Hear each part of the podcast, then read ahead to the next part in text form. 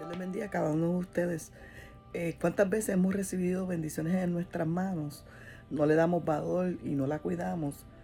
Y pensamos que la merecemos, que Dios nos las dio porque nos las merecemos.